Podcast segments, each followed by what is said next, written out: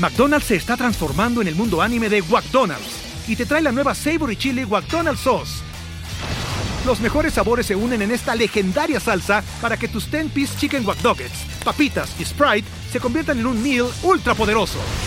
Desbloquea un manga con tu meal y disfruta de un corto de anime cada semana. Solo en McDonald's. baba ¡Go! En McDonald's participantes por tiempo limitado hasta agotar existencias. Si eres principiante en el mundo del vino, conéctate conmigo en vivo todos los miércoles para aprender conceptos básicos de la cultura del vino y platicar de la vida, porque con una copa de un buen vino, la vida sabe mejor. El cupo es limitado, separa tu lugar hoy mismo en www.rogergonzalez.com.mx diagonal Wine Club. Iniciamos el 15 de noviembre. Hablemos de vino y de la vida.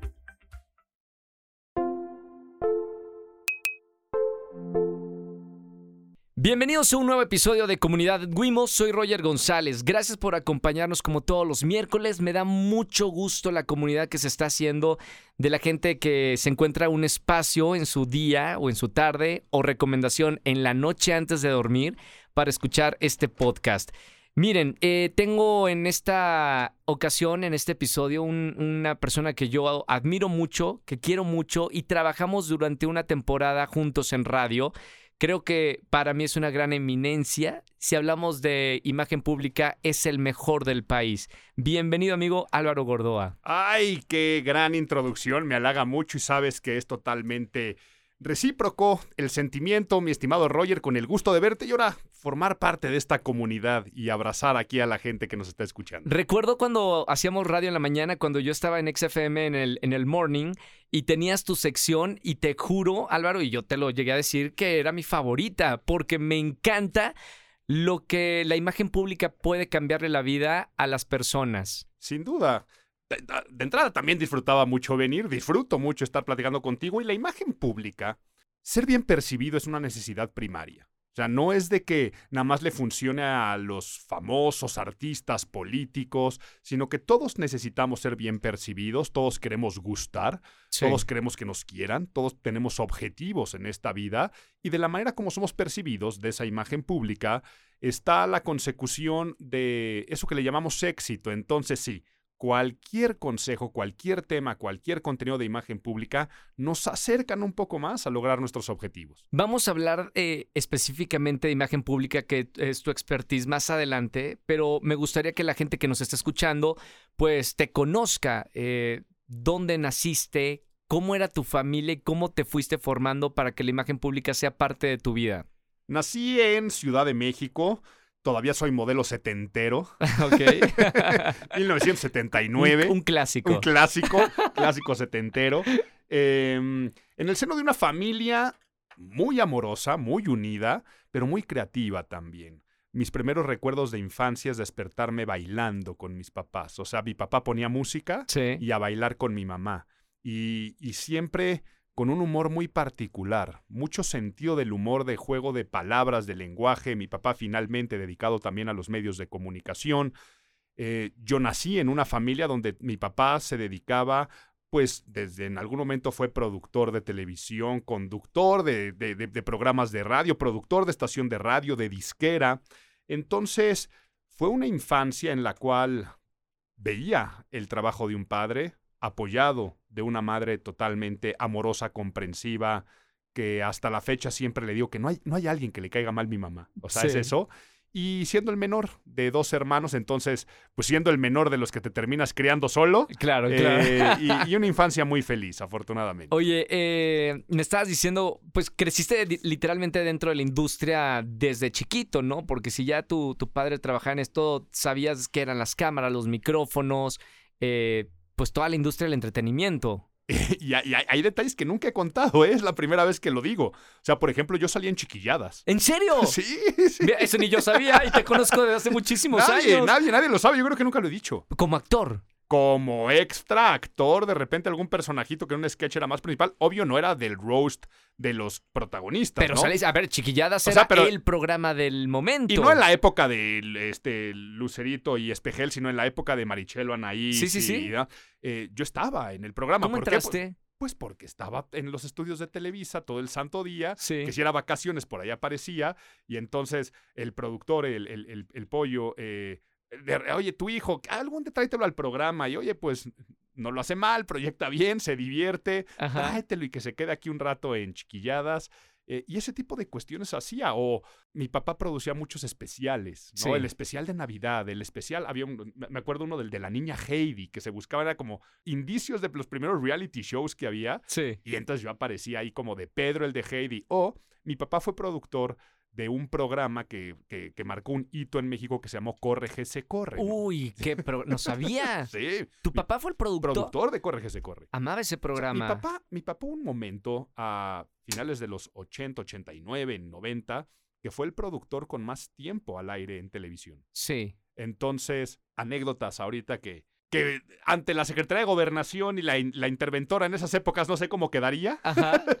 pero eh, en Corre se corre había quien tenía que participar, quien tenía que tirar el dado. Sí, quien claro. tenía que... Entonces, pues yo iba con amigos o con algún primo y ponían en la clásica pecera los papelitos con los nombres y, ¡ay, casualmente! Álvaro Fernández. Y salía yo, ya sabes, con- porque no, no podía ir con mi primer apellido. Claro, claro. Y tirabas el dado o hacías... eh, Entonces, sí, yo crecí entre, entre cámaras, crecí conociendo artistas, conocí yendo a conciertos eh, y siempre me gustó la farándula. O sea, yo creo que sí, si mi padre a su vez después no hubiera encontrado el nicho de la imagen pública, del cual me, me enamoré, yo hubiera terminado dedicándome Actuando. o a los medios de comunicación, no sé si actuando, pero sí a los medios de comunicación Sí. O a la música, que es mi gran pasión. ¿Cómo, cómo era tu papá trabajando como productor? Porque pues supongo que tú estabas allá en, en los foros y lo veías trabajar. ¿Cómo, cómo percibías a, a tu padre? Apurado, cansado, un creativo que sus ideas las hacían menos a veces, frustrado. Yo recuerdo en pubertad, adolescencia, que te empiezas a dar cuenta de algunas cosas, que él, él llegaba a la casa pues, mentando madres, literal, de, de lo que pasaba al interior de, de Televisa en ese entonces. Sí. Para contarte alguna anécdota, él pro- era director de estación de radio Sí. y programaba reggae, ponía Bob Marley y se acercaban y le decían, este, ¿qué te pasa? Eh, aquí nosotros no, por- no programamos música este, de ese tipo. Em, es que ah, puede haber una estación de radio que se dedique nada más a música, un poco más rock, alternativa. No, no, no, no, aquí la gente quiere escuchar a Luis Miguel y demás. Un día se le ocurre programar em, a los Bookies Sí. en ese entonces. Y casi casi lo corrieron. Y de forma peyorativa aquí lo digo porque las palabras textuales son, en esta estación no se programa música para nacos. Y él traía todo un concepto de poner una estación grupera. Uf. Porque empieza, empieza, empieza a hacer Eso es innovador. Empieza a hacer bailes con los temerarios, con los bookies, y los bailes se llenaban, como, como otra parte. Veía, veía las filas que se armaban. Un día en el estudio trae en vivo a, a- a los Yonix, o un grupo de estos creo que fue, y la cola daba la vuelta Sí, a claro, toda la no manzana, la gente en la estación de radio. Y él decía, tenemos que poner una estación Para de, de ellos. grupera, de Sí, música sí. popular. Pues no, pues no, pues no, y tú me vuelves a programar una canción de estas y te corro. Entonces, y luego venían los madrazos de las estaciones gruperas. Claro. Y él, es que yo sé que por allá va la cosa. Y así te puedo decir, el rock en español. Presentó un grupo de rock en español llamado La Pirámide, el concepto perfecto, eh, y en siempre en domingo, para allá. No, el rock en español no funciona. La métrica, el, el rock en español, o la métrica del rock, del, del castellano, no está hecho para el rock. Claro. Eh, es que se puede impulsar el rock en español, no. Viene por primera vez Soda Stereo a México, lo presenta en su programa en ese entonces. Había, un, había unos noticieros que se llamaban Eco, no sé si te Sí, acuerdas por supuesto. presenta- claro. presentan allá Soda Stereo y decir, no quiero que meta estos contenidos del rock en español. Y entonces él dice, es que yo sé qué es lo que viene. Pues viene Soda México, viene toda la eh, movida española, vienen tantas cosas, el rock en español explota, viene Caifanes, el primer disco, La Negra Tomasa y ¡pum! Y dice, es que yo estoy viendo cosas que me cortan las alas. Entonces fue gran parte de lo que él decide salir de Televisa. ¿Y qué hizo después, ya que tenía más, más libertad eh, tu papá? Mira, él, él empieza a involucrarse en muchos proyectos artísticos al interior de, la empresa y se daba cuenta que era la unión de muchos elementos, que era desde la fotografía, la portada del disco, cómo se vestía el artista, las estrategias de promoción, las relaciones con, con, con las estaciones de radio y las disqueras, y se daba cuenta que todo eso era generar en la mente un concepto muy coherente. Sí. Y entonces empieza a decir, es imagen. Eso se llama imagen. Y entonces, después de soportar este tipo de, no quiero decir ni vejaciones ni humillaciones, porque finalmente entra su trabajo y te aguantas, lo que dicen tus jefes y te aguantas, él decide renunciar a Televisa en el pico de su carrera. O sea, cuando Sí. era el productor con más tiempo al aire, decide renunciar. Y, y el señor Azcárraga, eh, Azcárraga Milmo, eh, le dice el tigre, afuera de Televisa no eres nadie. Pues yo voy a ser consultor en imagen. Es, es- no, vas a regresar a Televisa y te voy a aceptar porque eres bueno, pero eso de la imagen, ¿qué? Y él decide parar dos años su vida profesional. Y decide que con un tanque que tal vez estaba lleno en cuestión de proyectos y de ingresos, irse a un tanque vacío y en reserva de apostar todo el patrimonio y el tiempo a estudiar. Y no es como hoy, ¿no? Que, te, que pones en Google estudiar imagen pública y te aparece el colegio de imagen pública Claro. o eh, quiero estudiar algún... No, él arma su propio plan de estudios, viaja un poco para poder estudiar pues de temas de eh, psicología social en un lugar, de temas de marketing en otro, temas de imagen física en otros lugares, y arma su propio plan de estudios y pone el negocio de, de imagen pública, pensando que va a ser imagen artística ok. pensando que va a crear conceptos artísticos o que va, le voy a hablar a mi amigo de la disquera, le voy a hablar a mis amigos y para generar proyectos artísticos y resulta que no, que se encuentra que no hay sensibilidad en el proyecto, en, en el tema, la cuestión de con quién has trabajado y que no había también un testimonial anterior. Hasta que se acomodan las cuestiones y para las elecciones del 94, o sea, cuando es el 93, sale el de- surge el debate entre Cedillo, Fernández de Ceballos y Cuauhtémoc Cárdenas, y él pensando que había fracasado, a punto de regresar a Televisa pidiendo perdón, yo sé de eso, yo puedo analizar, yo sé por qué el jefe Diego está haciendo bien las cosas. Eh, y entonces empieza a hablar de temas de imagen verbal, de lenguaje corporal, de la imagen física, de la persuasión la en el política. debate. En el debate. Y escribe un artículo y se lo manda a un amigo de los medios de comunicación, un, un norteño que estaba poniendo un periódico muy disruptivo que se distribuía en la Ciudad de México mano a mano porque los voceadores no, dej- no dejaban venderlo, el Reforma. Oh, wow. Se lo manda y le dice, oye, hice este artículo, a ver si te interesa. Se lo publicaron. Oye, Gordoa, ¿cuánto quieres por él? ¿Cómo que cuánto quiero? Que me lo publiquen.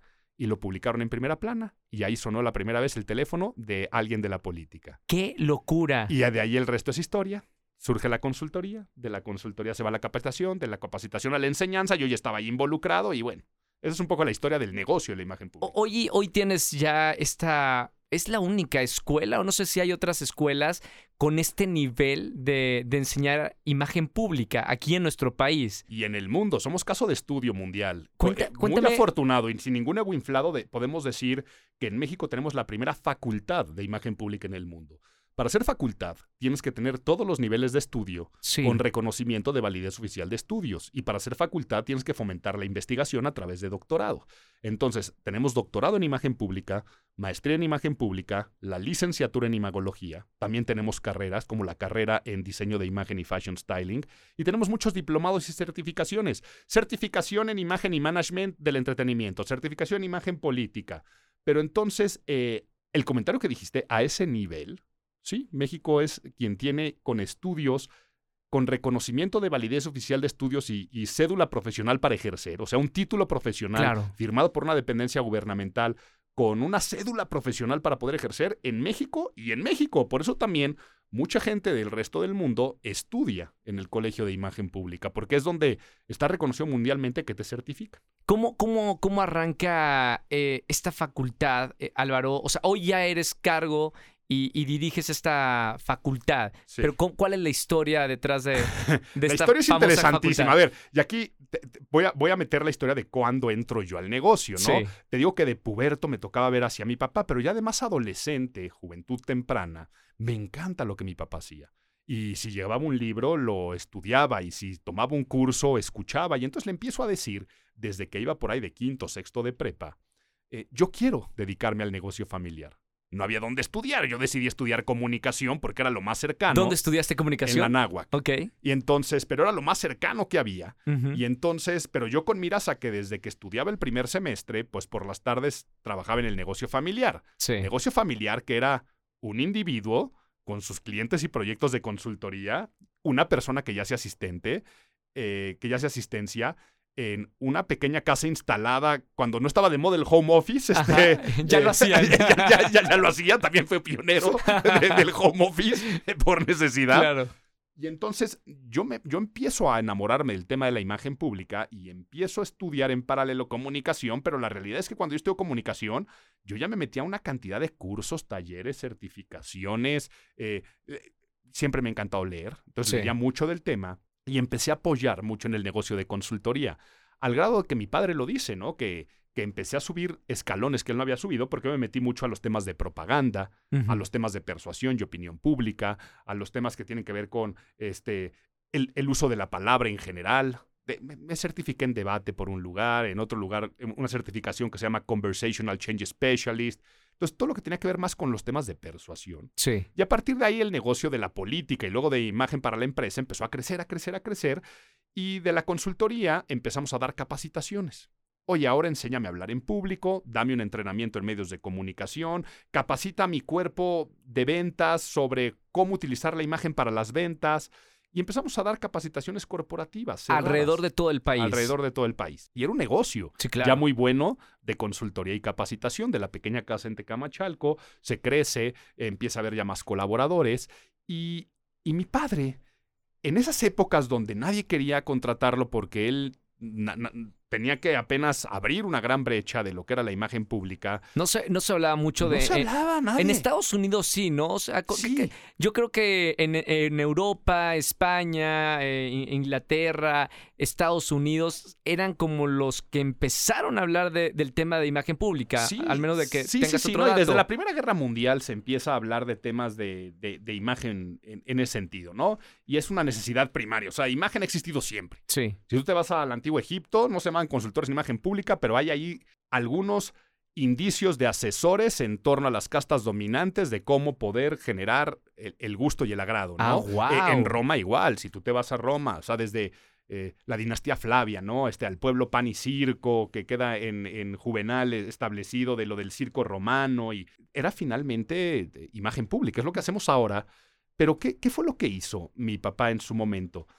En España, en Estados Unidos, se ligaba más la imagen pública a la parte meramente estética, Sí. a la parte de cómo nos vestimos y a la parte del protocolo, sí. del comportamiento en la mesa. Él empezó a meterle más el punto psicológico y de neurociencia a través de que no hay bueno o malo, sino lo que debe ser, de acuerdo a tu esencia, objetivo y necesidad de la audiencia. Eh, imagen no es comer con protocolos exquisitos en la mesa, elegante y la cuchara se agarra de cierta forma, ¿no? Si estás con tus mejores amigos con pizzas, eh, viendo el fútbol, también hay un protocolo que es flexible y es relativo a muchas Pero cosas. lo hay. Igual, entonces no es de que, no, los tatuajes o el pelo largo están mal, ¿no? En algunas otras épocas. Claro. No, depende. No es lo mismo ser el líder de una banda de punk este, que ser este, abogada. Entonces hay que entender este, este sentido de la coherencia. Y él, para explicar todo esto, empieza a escribir definiciones, metodologías, conceptos y empieza a dar charlas. Oye, esto está bien interesante. De las charlas sale una conferencia. En la conferencia alguien le dice esto puede transformarse en un libro. Escriben un libro que se llama El Poder de la Imagen Pública y ¡pum! se convierte en bestseller y en libro de texto en facultades de comunicación, mercadotecnia, relaciones públicas. Dicen, este tema está bien interesante. Y eso empezó a crear un, un awareness, eh, eh, eh, empezó a abrir los ojos a la gente de que empezaron a tocar la puerta del negocio diciendo, yo quiero estudiar imagen pública. Claro. Pues sí, pero no hay en ninguna parte del mundo. O sea, puedes irte a tomar un curso a España Pero a es nivel diplomado de protocolo, Sí, sí, pero sí. puedes leerte estos libros y puedes irte a la Universidad de George Washington a que te enseñen debate. Y aquí en México, pues tal vez hasta un curso de maquillaje te puede servir, porque todo es imagen, ¿no? En un plan de estudios. Pero no existe algo formal como tal. Oye, pero us- ustedes qué estudiaron? Mi papá decía, pues yo administración de empresas y yo me dediqué a los medios de comunicación y, y me hice control de imagen pública por, este, por sensibilidad. Sí. Y yo estudié comunicación y después hice una maestría en administración de empresas, pero finalmente también me hice consultor de manera empírica. Ajá. Es que yo quiero dedicarme a lo de ustedes. Pues adelante, brother, dedícate, pero no- no es- esto no es una profesión formal. Hasta que un día, mi padre, y ahí sí se lo digo a él, mi papá está un poco loco. No lo dudó, productor. Y la, la- la diferencia entre un loco y un genio es el éxito de sus ideas. Sé parte de nuestra comunidad y cámbiate de servicio de telefonía a Wimo. Cada vez somos más los que queremos una gran cobertura, más gigas para redes sociales y pagar menos. Pide tu SIM Wimo hasta la puerta de tu casa en somoswimo.com. Sí. Tú estás loco. Porque algún día dice, oye, si ponemos un colegio de imagen pública, oye, nos dedicamos a la consultoría y capacitación y... ¿Qué edad tenías? de- yo tenía, pues vámonos, hace 27 años cuando, cuando dice eso. O sea, yo estaba en mis 20 tempranos. ¿Y qué le dijiste? Y yo le dije, pues, ¿qué ganas, no? O sea, tenemos un negocio de consultoría, estamos manejando esta campaña política, tenemos, nos va bien. O sea, la gasolina que se había ido al tanque vacío en esas épocas que pasamos penurias, ya estamos en tanque medio. ¿Qué Podemos nece- qué- ¿Qué, arriesgar. Necesidad, no? ¿Qué necesidad? No, yo le decía, ¿qué, necesi- qué necesidad? Ajá. No, pues vamos a hacer todo un proyecto y nunca se me va a olvidar esa junta. Una reunión donde estaba el experto en temas académicos. O sea, era- él había sido rector y decano de universidades. Un experto en negocio educativo, una persona que ya estaba metida en los negocios educativos. Una persona que estaba metido en regulaciones con la Secretaría de Educación Pública. Claro. Oye, si queremos poner un colegio de imagen pública. El de finanzas dice van a quebrar. O sea, el negocio educativo para que se sostenga tiene que salir la primera generación y los profesores y el de academia nos dice, no, la maestría que más alumnos tiene en el país es la de administración de empresas de tal eh, universidad privada. Eh, tú, si pudieras tener tres alumnos, híjole, sería rarísimo. Además, una maestría de nueva creación, el de relaciones con la SEP, nunca te van a dar un reconocimiento de validez oficial de estudios. ¿Contra qué van a comparar el plan de estudios? Esto no existe en el mundo. Eh, entonces, no, no, no, no, no, no, no. Termina la junta y me volteo con mi papá y le digo, pues bueno, estaba padre la idea, ¿no? Y se voltea y me dice, ¿qué dices? Va. No conozco a tu papá, pero me cae bien ya. va. Y empezamos a hacer las corridas financieras y era apostar todo el patrimonio y endeudarnos y pedir préstamos y encontrar socios y gente que creyera en la obra. Y- ¿Cuántos alumnos tenían que e- en ese plan para que fuera ya un negocio? A ¿Cuánta- ver, todo ¿Cuál lo, era que, la todo- expectativa? todo lo que dijeron los expertos en esa mesa pasó. todo lo que dijeron que nos iba a pasar Porque eran pasó. expertos. Pasó porque eran expertos. O sea, llegamos ante la SEP, pero ¿contra qué plan de estudios lo voy a comparar? No es que no existe en el mundo, es que si no existe en el mundo yo no puedo comparar si esto está bien un plan de estudios o no. Ajá. No podemos ser en México pioneros del tema, es que nunca lo hemos hecho. Ya sabes, entonces, que, ah, suena medio ilógico, ¿no? O sea, pero eso hubiera pasado en cualquier país, porque decimos, ah, clásica cuestión de México. No, si tú llegas a Estados Unidos y dices, quiero poner una carrera en, invéntate una... En youtuber, este, Pero- youtubers. Pero haz de cuenta, youtuber, la gente ya sabe lo que es YouTube. sí, bueno, O sea, en ese entonces nadie hablaba de imagen pública. Es como si tú dijeras, yo me voy a dedicar a hacer esto que se llama de esta forma. Que ahora se, se- se nota como si fuera algo muy normal y muy común. Sí. Pero es como si, a ver, voy a hacer un comparativo. Es como si a alguien de repente se le hubiera ocurrido la palabra mercadotecnia y que toda la gente dijera, ¿qué es eso? claro. Ah, pues tiene que ver con posicionamiento en los mercados. Oye, está interesante, pero ¿y esa palabra? Ah, no, pues decidí que así se iba a llamar. Sí. Si bien imagen pública es más genérico, era igual, ¿no? Y que tú llegaras a un plan de estudios de mercadotecnia, pues la SEP se hubiera quedado con cara de, ¿y qué es eso? Claro. Hoy llegas y lo tratas de meter y la gente lo entiende perfecto porque hay un comparativo. Los de las finanzas pasó igual, pero bueno, el chiste es que abrimos y primero con maestría. Únicamente vamos a hacer un negocio de maestría, un, un- un colegio de maestría. Y este- ¿Llegaban eh, eh, estudiantes de qué carreras a luego estudiar esa maestría? Mira, para la, pri- para la primera, por supuesto, llegaron muchos egresados de comunicación, Sí. relaciones públicas, ciencias políticas, pero igual llegó un oceanógrafo. Y llegaron otros locos. Llegaron 10 locos a la primera generación. Y con 10 personas no puedes mantener lo que es un negocio educativo, porque realmente es, es cíclico. O sea, hasta Sí. que los de primero pasan a segundo, entran los nuevos de primero, entonces empieza a ser roncha y luego es mucho reinversión y eh, unos rollos, ¿no? Pero bueno, para no hacerte el cuento demasiado largo, la maestría empezó a dar muy buenos resultados y los egresados empezaron a hablar de esta nueva profesión, no hablar de estudien, sino como se posicionaban en los mercados, los puestos que agarraban, se convirtieron también en unos bombones para quien antes estudiaba una maestría en mercadotecnia, comunicación, empezaron a comerse el mercado de la gente que estudiaba esas maestrías. Por las herramientas que Y- aprendieron en esa y entonces- maestría. y entonces la maestría se acabó convirtiendo en la maestría más exitosa del país. Wow. Ninguna maestría abre cada tres meses generación nueva y nosotros abrimos cada tres meses generaciones de 20 a 25 alumnos promedio. O sea, quiere decir que la maestría en imagen pública la están estudiando de 75 a 100 personas al año. claro. Una maestría en imagen pública, que si tú lo comparas con otras maestrías, créeme que es, seguimos siendo la maestría más exitosa del país. Entonces, pero eso que es, sigue siendo novedad. O sea, los alumnos que al día de hoy están estudiando en la nueva generación, dicen, yo digo que estoy estudiando una maestría en imagen pública y la gente me dice, ¿y eso qué? Eh, ¿Moda? ¿Cómo vestirnos? No, es todo el manejo de las percepciones. Y, sí, y siguen consiguiendo trabajo muy rápido y siguen poniendo sobre todo sus propios negocios porque formamos emprendedores y emprendedoras de la imagen. Eso es muy importante, la, la palabra emprender. ¿no? ¿no? No no que te vaya a contratar una empresa, sino tú mismo o misma crear tu Sí. propia empresa. Tu propia empresa de imagen pública, por supuesto, o de temas que van relacionados con la imagen pública, o sea, capacitaciones en algunos temas. A veces llegan al colegio y dicen, ¿tienen bolsa de trabajo? Y la respuesta es no. O sea, esta es una profesión donde no sales a buscar trabajo, sales a construir tu profesión, Sí. eh, tu negocio y, y a venderte a ti mismo. Entonces, si yo te hago una bolsa de trabajo, pensamos a veces que le estamos haciendo mal a los, egres a los alumnos Claro. porque van a acabar con toda la dignidad que tiene un trabajo godín de 9 a 6.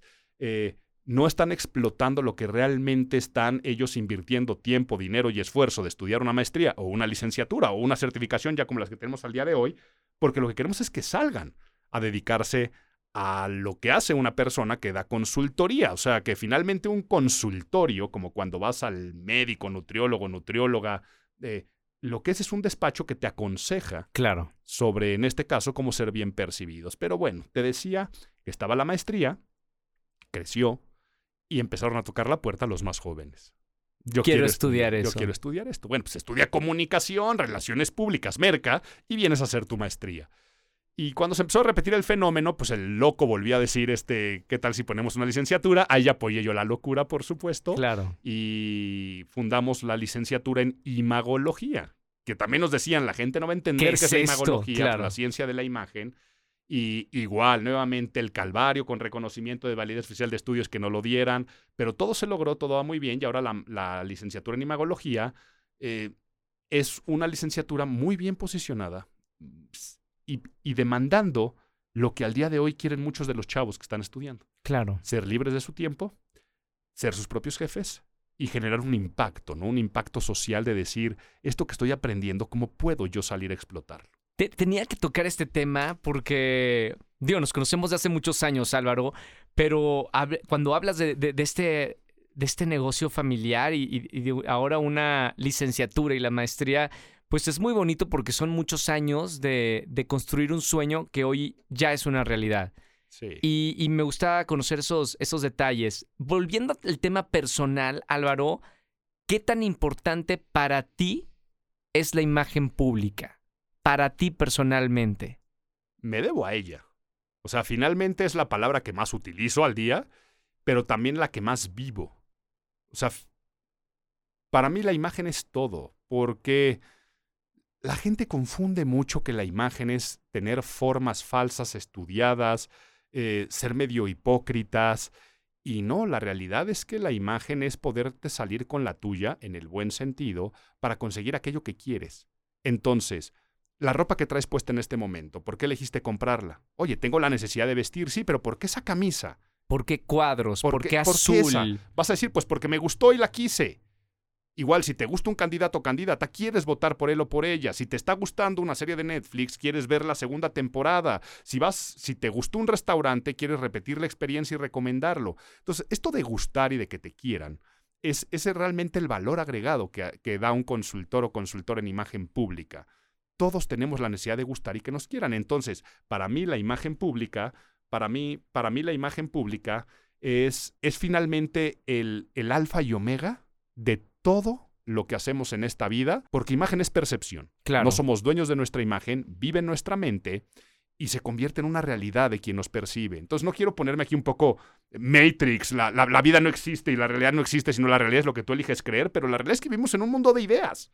Hay una conductora, Álvaro, en, en Argentina que se llama Mirta Legrand, una gran, gran conductora, que dice, como te ven, te tratan, y si te ven mal, te maltratan. ¿Qué puedes decir de esta icónica frase que la conoce todo argentino? Como te ven, te tratan, Y si te ven mal, te maltratan. Creo que tiene algo que ver con, con esa imagen com- que das. la comparto al 100%. ¿Sí? Y sí, sí, sí. Pero yo le mediría, le metería como te ven, como te escuchan, como te huelen, como te sienten, porque es multisensorial. Sí. E- Es, es- es un proceso más de neurociencias. Es como te recuerdan, te tratan, el impacto que generas es el que va después ser el factor de esa conducta de aceptación o rechazo. Y si el recuerdo es desagradable, te van a maltratar. No vas a recibir el trato que tú quieres, vas a tener un mal trato. Y todos queremos tener ese buen trato. Y llegar a buenos tratos es llegar a buenos acuerdos, a buenas negociaciones. Un buen trato es, si vas a una entrevista de trabajo, que te contraten. Si eres vendedor, un, que te traten bien es que te compren. Claro. Eh, es, es, lograr tus objetivos. Entonces, sí, totalmente de acuerdo con la frase como te ven, te tratan, y hasta está comprobada con muchos papers académicos, tanto del Colegio de Imagen Pública como muchos otros, de cómo el proceso de lo que tú percibes, o sea, los estímulos que recibes, cómo se configuran en tu mente, cómo opinas, cómo identificas, cómo se juntan los juicios que ya tienes en el cerebro, cómo hasta se comunica con el sistema endocrino y generas eh, endorfinas, dopaminas si te sientes bien, este cortisol si te sientes mal, y después ahí vas a poder tú reaccionar. Esas frases de cultura popular, como te ven, te tratan, la primera impresión es la que cuenta, hay ciencia detrás. Entonces comparto la frase que, no la conocía. para la gente que nos está escuchando en este episodio, eh, nada más eh, voy, a cortar tantito, Álvaro, por lo de sí, seis, días hay que se tiene que ir, ¿verdad? 15. 6.15, nos me haces así. O sea, salir, porque ahorita me acaban de mandar mensajito que va un poco retrasada también la otra genial, persona. Genial, genial, genial. Sigo. Eh, a grandes rasgos, para la gente que nos está escuchando, Álvaro, y que quiere ser tratada bien y que la vean como exitosa, dame, dame unos puntos de qué es verse bien, tú que tienes una expertise en la imagen pública. Primero tendríamos que partir del reconocimiento y aceptación de nuestra propia esencia, no pretender ser alguien más. Y dentro de esa esencia, dentro del quiénes somos, personalidad, temperamento, carácter, cómo lo expresamos hacia afuera a través de nuestro estilo.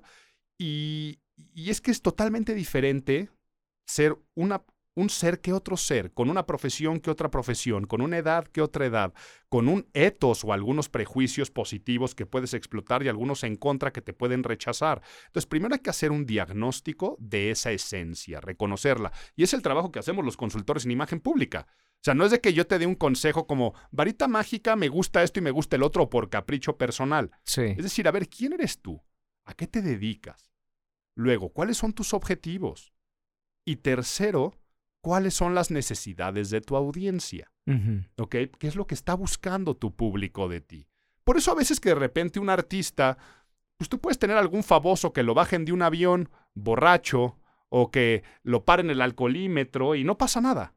¿Por qué? Porque es parte del mito, es parte de su esencia. Lo que venden es rebeldía y su audiencia hasta le va a caer mejor si se pelea con un policía, con una figura de autoridad. Sí, sí, sí. Ahora, si lo hace el presidente. Si, lo hace el presidente o si si, si bajan a Taylor Swift de un avión haciendo un escándalo y que va borracha y drogada, le afectaría la imagen de Taylor Swift, que ahorita es la artista con mejor imagen pública que, que, puede haber, ¿no? Correcto. Entonces, lo que, lo que es crisis para uno no es crisis para el otro. Entonces, lo primero, el primer consejo es, ¿quién eres tú en esencia? ¿Cuáles son tus objetivos? Y cuáles son las necesidades de tu audiencia. Porque de ahí vas a partir de que todo lo que hagas va a tener que ser coherente, coherente. a esa relatividad, a esa relatividad de lo que hay. Entonces, luego ya una vez que tienes eso, tú vas a tener que hacer una matriz de seis imágenes subordinadas a la imagen de tu persona. Y es decir, ¿qué estímulos manda mi imagen física? Apariencia personal, lenguaje corporal, mi imagen profesional, mis protocolos, cómo me comporto.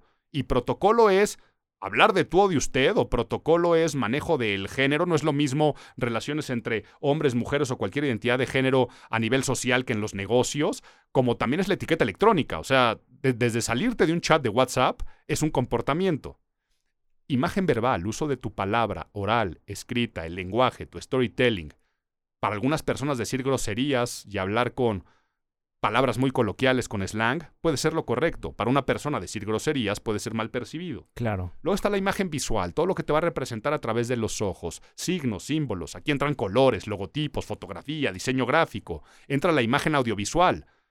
Publicidad, propaganda, manejo de medios de comunicación, redes sociales, imagen digital, reputación en Internet, cuando googlean tu nombre, qué es lo que aparece, tu Instagram.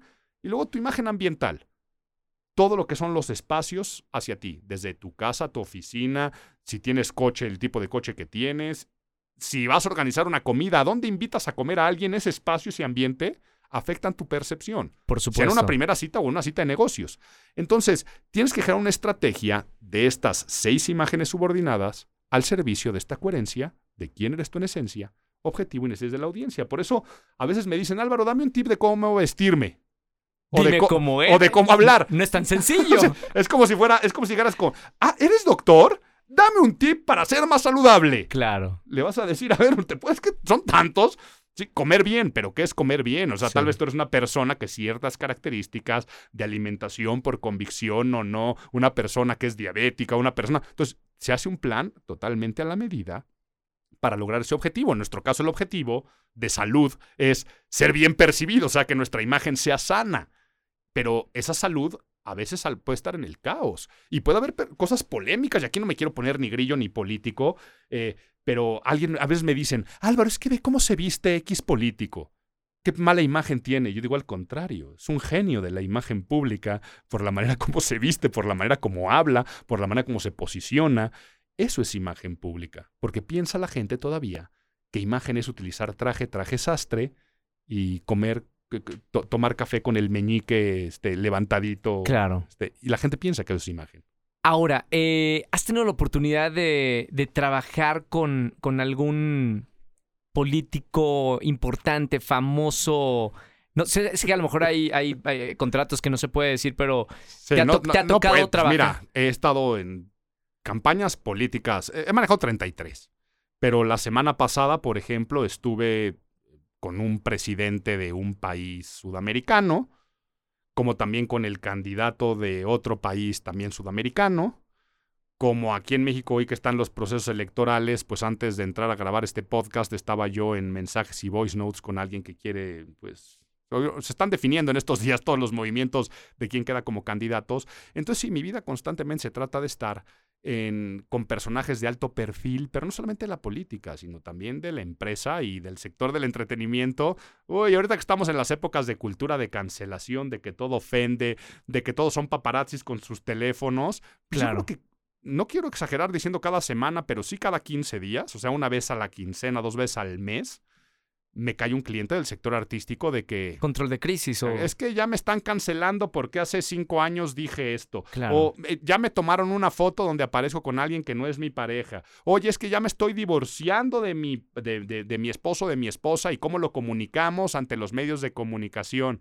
Eh, eh, Es, o sea, el manejo de crisis al día de hoy, yo creo que es el trabajo de consultoría que más hago. Mira, hablando de eso de, de- de que esto puede ser un arma, que es el, el celular, y que todos so- te debe- deberíamos saber de, de la imagen pública porque redes sociales es nuestra carta de presentación. Sí. Y a la gente que nos está escuchando, algún buen consejo que le puedes dar a esa persona común, a esa persona común que se dedica a cualquier otra cosa que no es pública, pero tiene redes sociales, para decir, mira, esto es un buen manejo de una buena imagen.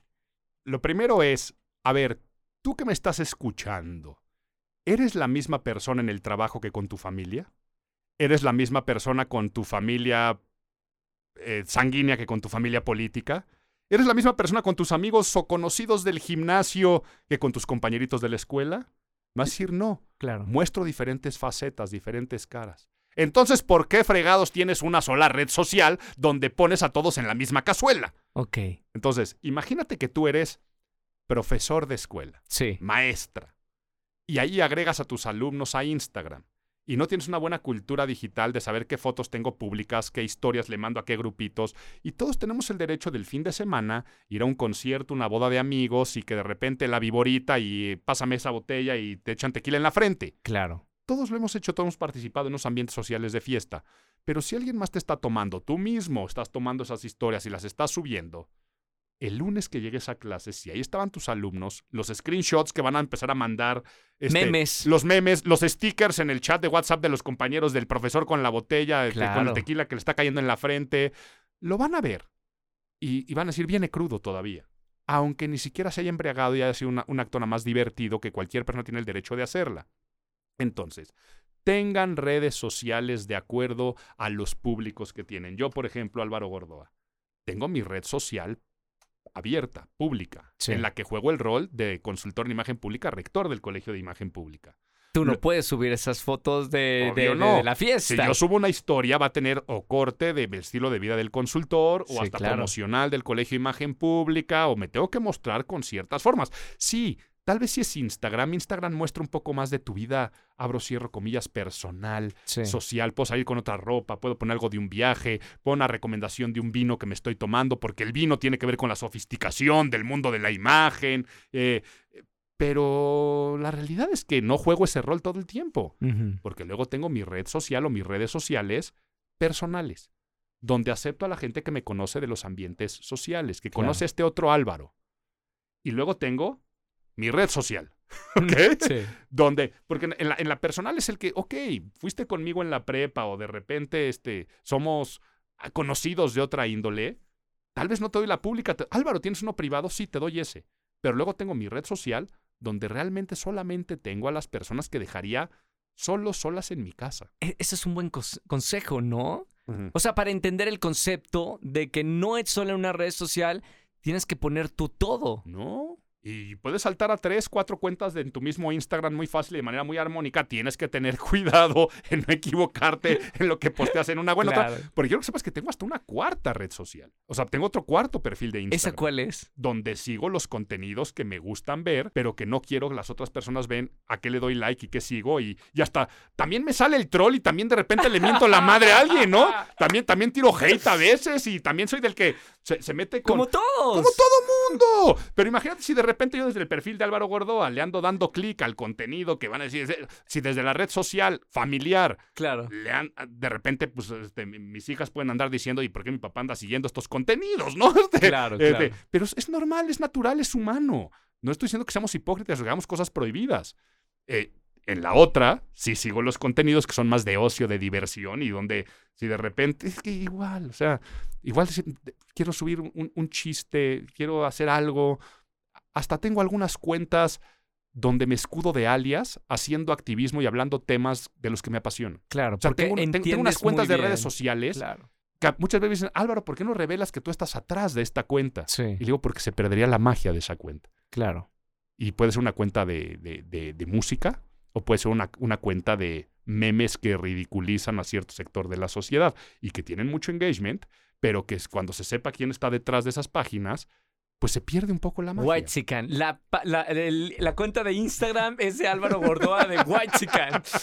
Quiero terminar con dos cosas. Tu libro primero, porque pues, nos conocemos también de la misma editorial de Ah, Penguin sí. Random House y, y escri- has escrito también de, de imagen pública. Háblame un poquito de, de aventurarte a hacer esto. Y te voy a dar aquí también este, un, un contenido. eh, no, no puedo revelarlo todavía por contrato, pero ya firmé el quinto. Entonces, tengo, tengo cinco libros firmados con, con nuestra casa editorial, con Penguin Random House. eh, a través del sello Aguilar, tengo Imagen Cool, fue el primer libro que escribí hace 18 años. Tengo el libro El Método Habla. Afortunadamente y con mucho orgullo lo digo, el best y long seller de un autor en español sobre el tema de hablar en público. Wow. Tengo el libro de la Biblia Godínez, que es del ambiente profesional. Tengo el libro de El Método Porte, que es todo lo de la imagen física, pero no de, no de verme más guapo, más guapa, sino si quieres leerte un libro de cómo utilizar tu vestuario de una forma totalmente poderosa para lograr objetivos, ese se llama El Método Porte. Y el nuevo que me muerdo la lengua, porque me dicen que no, que no puedo empezar a hablar de él, pero que ya, ya está en imprenta. ¿Se va a publicar este año o el próximo año? Se va a publicar este año. Este año. Sí, sí, sí, para Oye, finales. a- a- Álvaro, y bueno,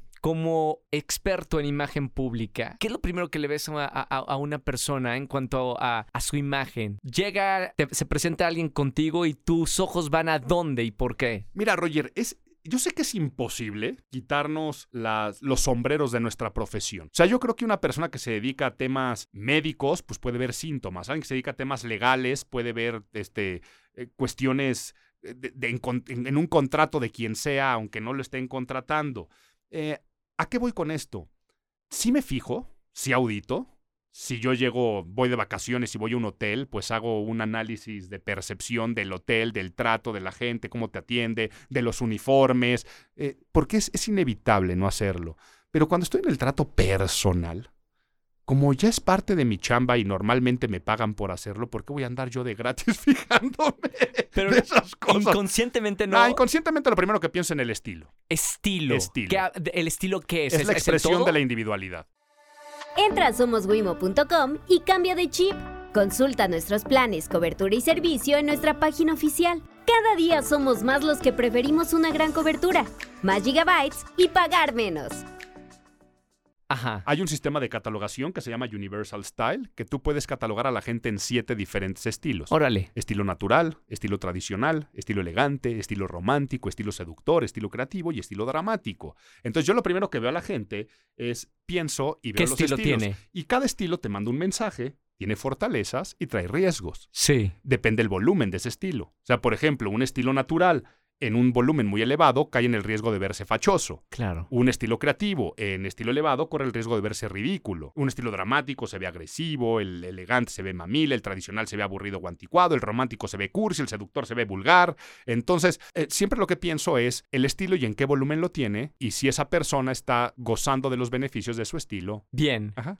Oye, Álvaro, bueno, ya te, te vamos a, a despedir. Este, me encanta hablar contigo. Y A mí también, a mí eh, también. a- algo vamos a hacer para, para seguir este, hablando de. A mí se me, se me hace un tema muy interesante que, que le sirve, como decía al principio, al político, al artista y a la señora y al estudiante y a todo mundo de saber de imagen pública es muy importante para alcanzar los objetivos de cada una de las personas. Pero sí hay que saber de, de eso. Así es, estimado Roger, y para todos los que quieran saber acerca de esto, pues acérquense al Colegio de Imagen Pública y en imagenpublica.mx se encuentran toda la información y en mis redes sociales arroba Álvaro Gordoa para seguir cualquier conversación feliz. Ahí seguimos charlando. Gracias Álvaro por estar en este episodio. Al contrario, gracias a ti. Hasta la próxima, compartan esto con la gente que más aman y hasta el próximo miércoles. Chau, chau. Lucky Land Casino asking people what's the weirdest place you've gotten lucky? Lucky? In line at the deli, I guess? Aha, in my dentist's office. More than once, actually. Do I have to say? Yes, you do. In the car before my kids' PTA meeting. Really? Yes. Excuse me, what's the weirdest place you've gotten lucky? I never win and tell. Well, there you have it. You can get lucky anywhere playing at LuckyLandSlots.com. Play for free right now. Are you feeling lucky? No purchase necessary. Void where prohibited by law. 18 plus. Terms and conditions apply. See website for details.